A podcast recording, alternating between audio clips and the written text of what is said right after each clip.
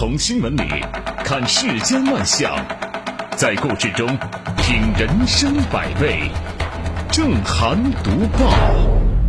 欢迎您收听《正涵读报》。在我们节目播出的过程当中，欢迎您通过微信与我们保持互动，就我们的节目内容发表您的观点。微信公众号您可以搜索 zhdb 八零零加关注，也欢迎您使用蜻蜓 FM 和喜马拉雅 APP 搜索《正涵读报》，关注我们的节目。好，来说今天的头条。日前，贵州的任女士在微信群内称，小区所在社区的支书刘书记草包。毕节市警方赶赴贵阳市，将任女士铐回毕节，并拘留了三天。对此呢，涉事支书刘某称，报警只是想让任女士道个歉。而毕节市警方回应称，任女士公然侮辱他人，事实清楚，证据确凿充分。用手铐铐住任女士进行强制传唤，是为了防止发生意外。为什么要称社区支书是草包呢？事情啊，源于这个毕节市兰苑花园小区业委会疑似不召开业主大会，便擅自让新的物业公司通过了试用期。作为业主的任女士，因为不满社区支书说。开不开业主大会，怎么开，那是业委会的事，这样的一个回应，而有了草包的言论。我觉得任女士没有说错呀，这刘书记完全不懂法呀，是吧？如果说是骂人一句草包就要拘留三天的话，咱们中国十一亿网民，岂不是有好几亿都要进派出所里去面壁思过呀？再回想一下咱们在过往的那些文章里边。骂了那么多的什么脑残的傻缺智障，两千万的微信公众号的这些号主们，是不是在深夜里都要瑟瑟发抖？按照毕节市警方的说法，说刑拘任女士依据的是《治安管理处罚法》第四十二条第二项之规定，对公然侮辱他人或者捏造事实诽谤他人的，处五日以下拘留或者五百元罚款。这么貌似看起来是有法可依。但如果按照毕节警方的这种执法尺度，日常生活中我们很多人的对话恐怕都要被认定为违法，是不是？可以说啊，违法者的这个执法者的执法行为不仅没有起到保护法律的目的，反而营造了更强烈的社会不安全感。此外，根据任女士的自述，警方在她没有做任何反抗的情况下，直接给她戴上了手铐。那么这其中因为什么原因上了手铐？过程当中是否有行车四个小时左右要水喝遭到拒绝的情节？这关乎到基层执法规范，有必要通过执法记录仪搞清楚、查明白。还有一个疑问待解，就是其他地方的警方是不是会对任女士的这种行为做刑拘处理？啊，之所以有这样的疑问，在于被形容为草包的这个刘书记，她的丈夫是毕节市公安机关的民警。这就不免让人想到了关系执法和选择性执法的问题，而这个问题又超越了此前的执法争议，进入到了执法程序合规与否的层面，不应该回避。公权力不能滥用，执法尺度更不能任意扩大。刘某是不是草包可以各有说法，但是执法是否合法合规，不容含糊。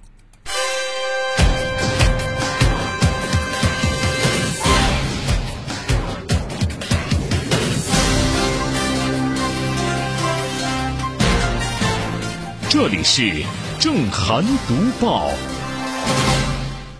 你看，短短的十多天时间里边，翻车的书记已经有三个了。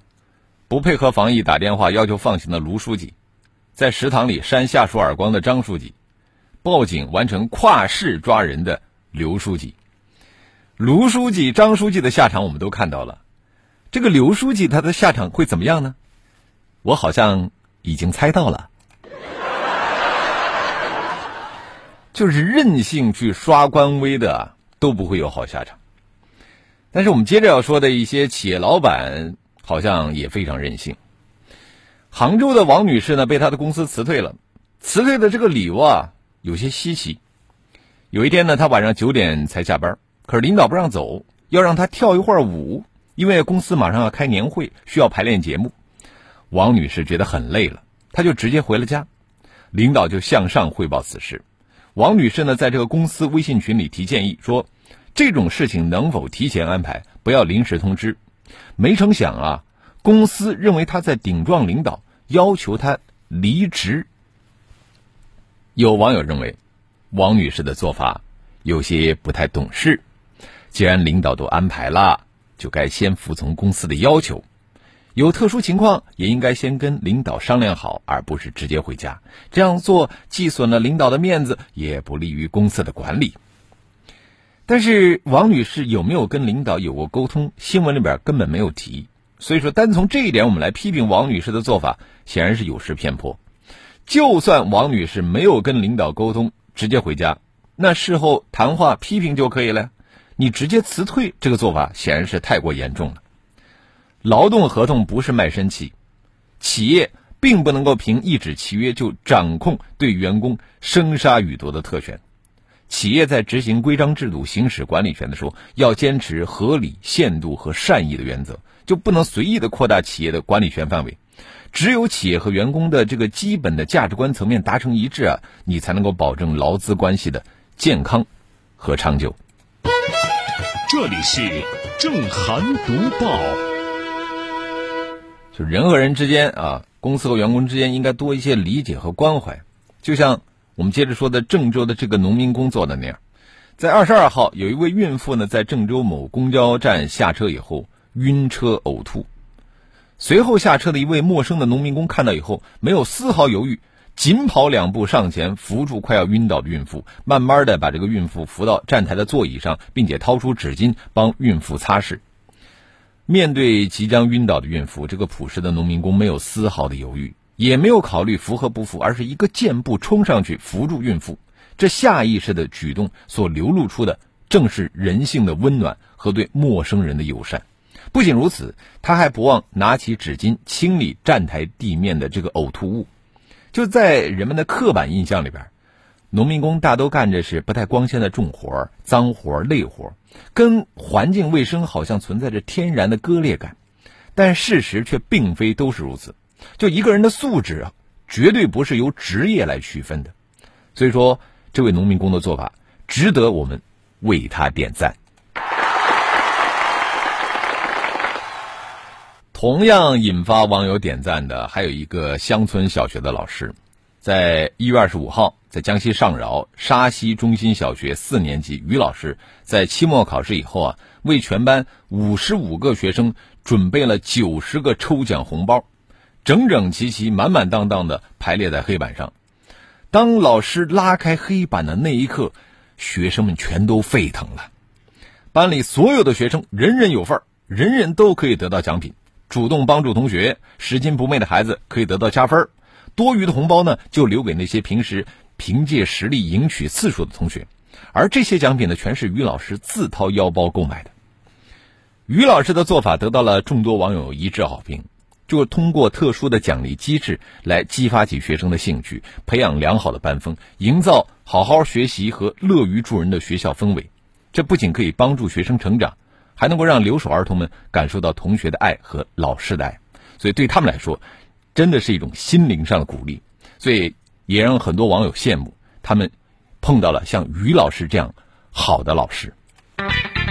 这里是正涵读报。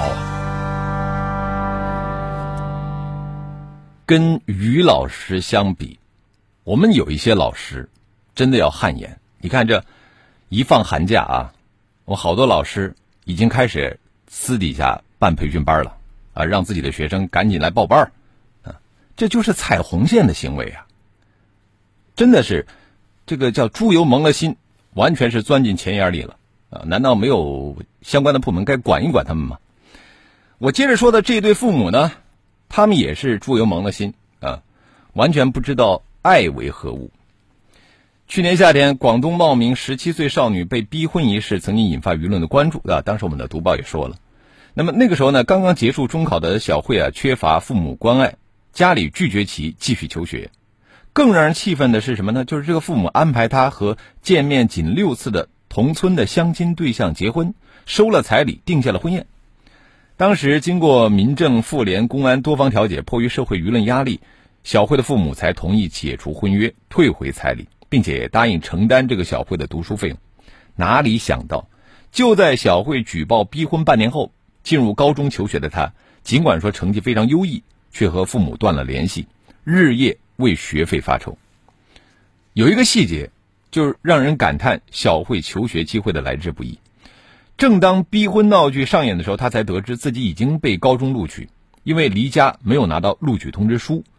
成功举报父母逼婚以后呢，他又再次报名参加中考，以超过当地普通高中最低录取分数线一百多分的成绩进入高中读书。人们为勇敢坚强的小慧感动，就这么有志气的女孩，将来一定能够踏实的走好人生路。人们更替她感到着急，这么励志向上的好姑娘，何以遇到如此不堪的父母？女孩继续求学的决心和父母冷漠不闻的态度形成了鲜明的对比。这父母啊重男轻女，甚至把女儿呢视为商品，啊，强迫未成年女儿和近乎陌生人的相亲对象结婚，收取彩礼。这不仅为法律所不容，还将受到道德的审视。不过，面对父母的断供。小慧的无奈，我觉得遭遇的是法律现实层面的尴尬，因为我们无论什么法律都是规定父母抚养孩子的义务截止到孩子十八周岁，在以往的司法裁判当中啊，对于十八周岁以上身体健康、具备独立生活能力的成年人，法院一般不支持其继续向父母索要抚养费和教育费用。那么，处在夹缝中的小慧，如果说他已经。考上了大学，那他可以通过勤工俭学啊来完成学业。但是我们国内现在高中教育繁重的学业压力，显然不支持勤工俭学这个选项。有小慧的遭遇呢，不禁让我想起了云南华坪女子高中的张桂梅校长。初心就是燃灯，拿命教书的她，改写了一千八百零四个山村女孩的命运。很多大山里的女孩一辈子走不出深山，被剥夺了受教育的机会，只能奶娃、烧灶、打猪草、家务活做到老。小慧勇于改变命运的选择，应该得到社会的帮助和支持。我觉得当地的教育、妇联、民政等部门不妨及时的出手，释放政策善意，给予他适当的学杂费减免、生活费的资助。我们都已经二十一世纪二十年代了。女孩子不应该再面对百年前的包办婚姻该怎么办的难题。这里是正涵读报。当然呢，就是有时候会有一些遗憾啊，有的人上了学以后，并没有提升他的这个阅历和知识啊，还是爱缴智商税。报道称啊，一款名为“血吊坠”的饰品近日在网络上流行起来。这类在某宝仅售二十块钱，号称可以为人挡灾的吊坠，是一款磨砂玻璃瓶。它的使用方法很简单，就是扎破手指后呢，将鲜血滴落进去，以营造出一种红色吊坠的感觉。有不有点那种恐怖片的即视感，是吧？在电商平台搜索“血吊坠”，在商品的评论区可以看到大量血迹斑斑的买家秀。这个画面非常血腥啊，甚至令人毛骨悚然。然后就这么一款莫名其妙的商品，居然被很多年轻人追捧，甚至成为女孩爱的证明。大数据时代，我们关注的新闻，甚至于我们的一切，都被各种聪明的算法所掌握。那些推送知道你的一切喜好，并顺从你、讨好你。让你愉悦的忘乎所以，一旦事业局限，生活就变成了重复。跳出窠臼，博览群报，查实情，说实话，动真情。正涵读报，与您一起共同打造有思想、有温度、有品质的新闻评论。好，欢迎回来，这里是 FM 一零四无锡经济广播正在直播的正涵读报。在广告之前，我们说到了，现在在网络上有一款叫“血吊坠”的视频呢，流行起来了。这个年轻人喜欢猎奇，用独特、另类的方式或者商品表达个性，可以理解。但是这个血吊坠的流行实在是让人看不懂啊！我们首先要说的是，那些卖家，他们本来并不具备医药常识和售卖医药器材的资质，他们的产品说一句来历不明，毫不为过。为什么这么说呢？因为他们在卖血吊坠的同时呢，还卖了什么止血棉签啊那些东西啊，那都是医药器材。呃，如此令人这个惊愕的东西，居然还卖的不错，销量排名榜首的店铺，月销量甚至超过一千单，这就不禁让人疑惑：这种明目张胆公开销售，平台本身完全无从知晓吗？如果说有买家因为取血感染了疾病，谁该为此负责呢？除了卫生问题，年轻人对这种自残商品的趋之若鹜，也需要警醒。从买家秀来看，这个猎奇礼物的购买者多是那个心智不成熟的青少年女性，打着的这个名义也都是为了送给伴侣。很多网友表示不理解这种行为，心理专家称，这类取血表达爱意的行为是病态，而且无法接受的。我觉得这个销售平台应该尽快的负起责任来啊，对这种存在着卫生风险、包括误导青少年的商品予以下架。监管部门呢也应该积极介入，同时提醒那些购买的年轻人，给恋人的祝福呢，从来不需要通过流血来实现。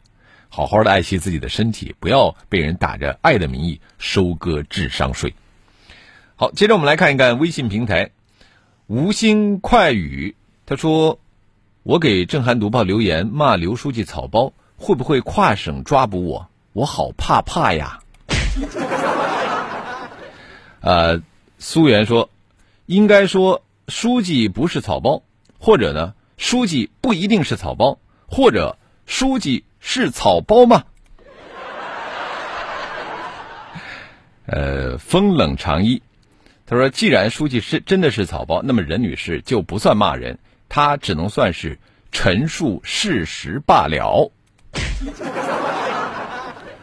呃，三弟他说：“刘书记，你好大的官威啊！”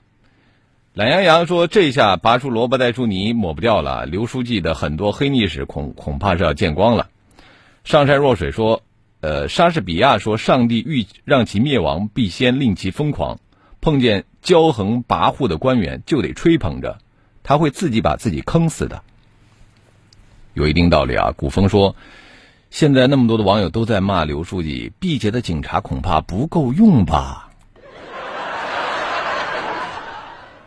海底那片红说，你不给领导面子，以后人家马呃不会马上开除你了，但是会给你穿小鞋，逼迫你自己辞职。在强势流氓企业面前，在高傲的领导面前，你就像一只蚂蚱。别怪我人间不拆，这就是现实，适者生存。半道人，他说：“有些父母真的是毫无责任，只管生不管养。”安布衣说：“庙小妖风大，池浅王八多。有些人真的是作威作福惯了，容不得半点质疑。”不吃蜂蜜的熊说：“现在好多企业都这样，真心特别反感。加班完了还要被迫配合做一些这些那些的东西。我上一个公司也是无比反感，全是占用我下班时间。”好，我们也欢迎更多的朋友可以就我们的节目内容来发表您的观点。微信公众号您可以搜索 zhdb 八零零加关注。我们继续来读报啊。这个这几年的 AI 技术是快速的发展，那么由此衍生而出的各种虚拟类的产品啊，也开始以不同的面貌呢走进了大众生活，并且呢引发了关注。其中，AI 男友的出现。更是让一些年轻女性啊趋之若鹜。抛开现实生活中的种种无奈和不满，部分女性逐渐将 AI 男友奉为寄托情感、宣泄孤独的乌托邦。正如最近《冰点周刊》在对 AI 男友他越来越当真了这篇报道中所描述的那一段：某款智能软件创造出来的聊天机器人，性别、肤色、发型、名字。都是由用户来设定，日常通过和用户聊天，学习用户习惯、背景、生活细节，变得越来越像用户本人，成为他无话不谈的朋友，甚至于理想中的梦中情人。在一场又一场人机之恋中，有一些女性越来越把他当成了真正的男朋友，甚至于有人花一整晚上用几十条文字说服自己的 AI，相信他并不是机器人。尽管目前大众对于这款 AI 男友还存在着争议，有人觉得太假啊，就直接劝退了；有的人则在被妖魔化的这个人工智能技术认知的影响下呢，对其敬而远之。甚至有人觉得，说把情感寄托在这种虚拟的工具上是在逃避现实。然而，现实生活中又有谁不渴望被爱呢？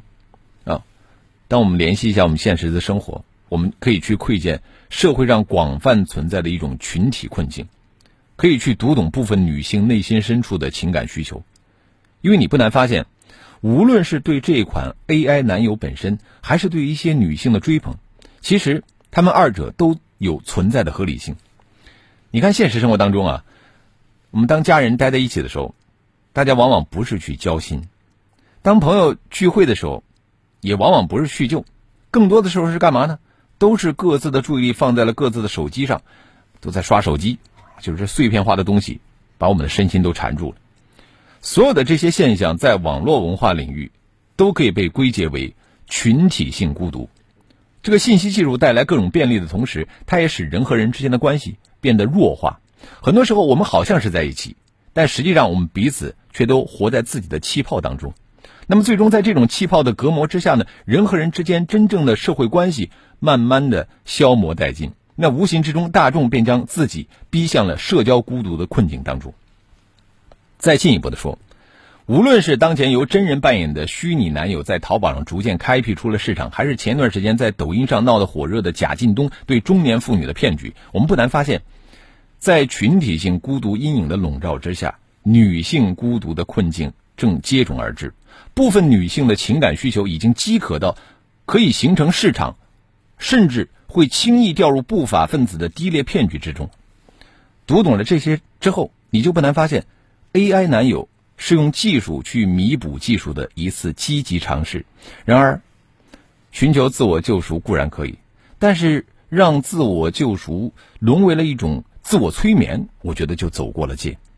报道中描述说，有的女性花一整晚用几十条文字说服自己的 AI，相信它并不是机器人。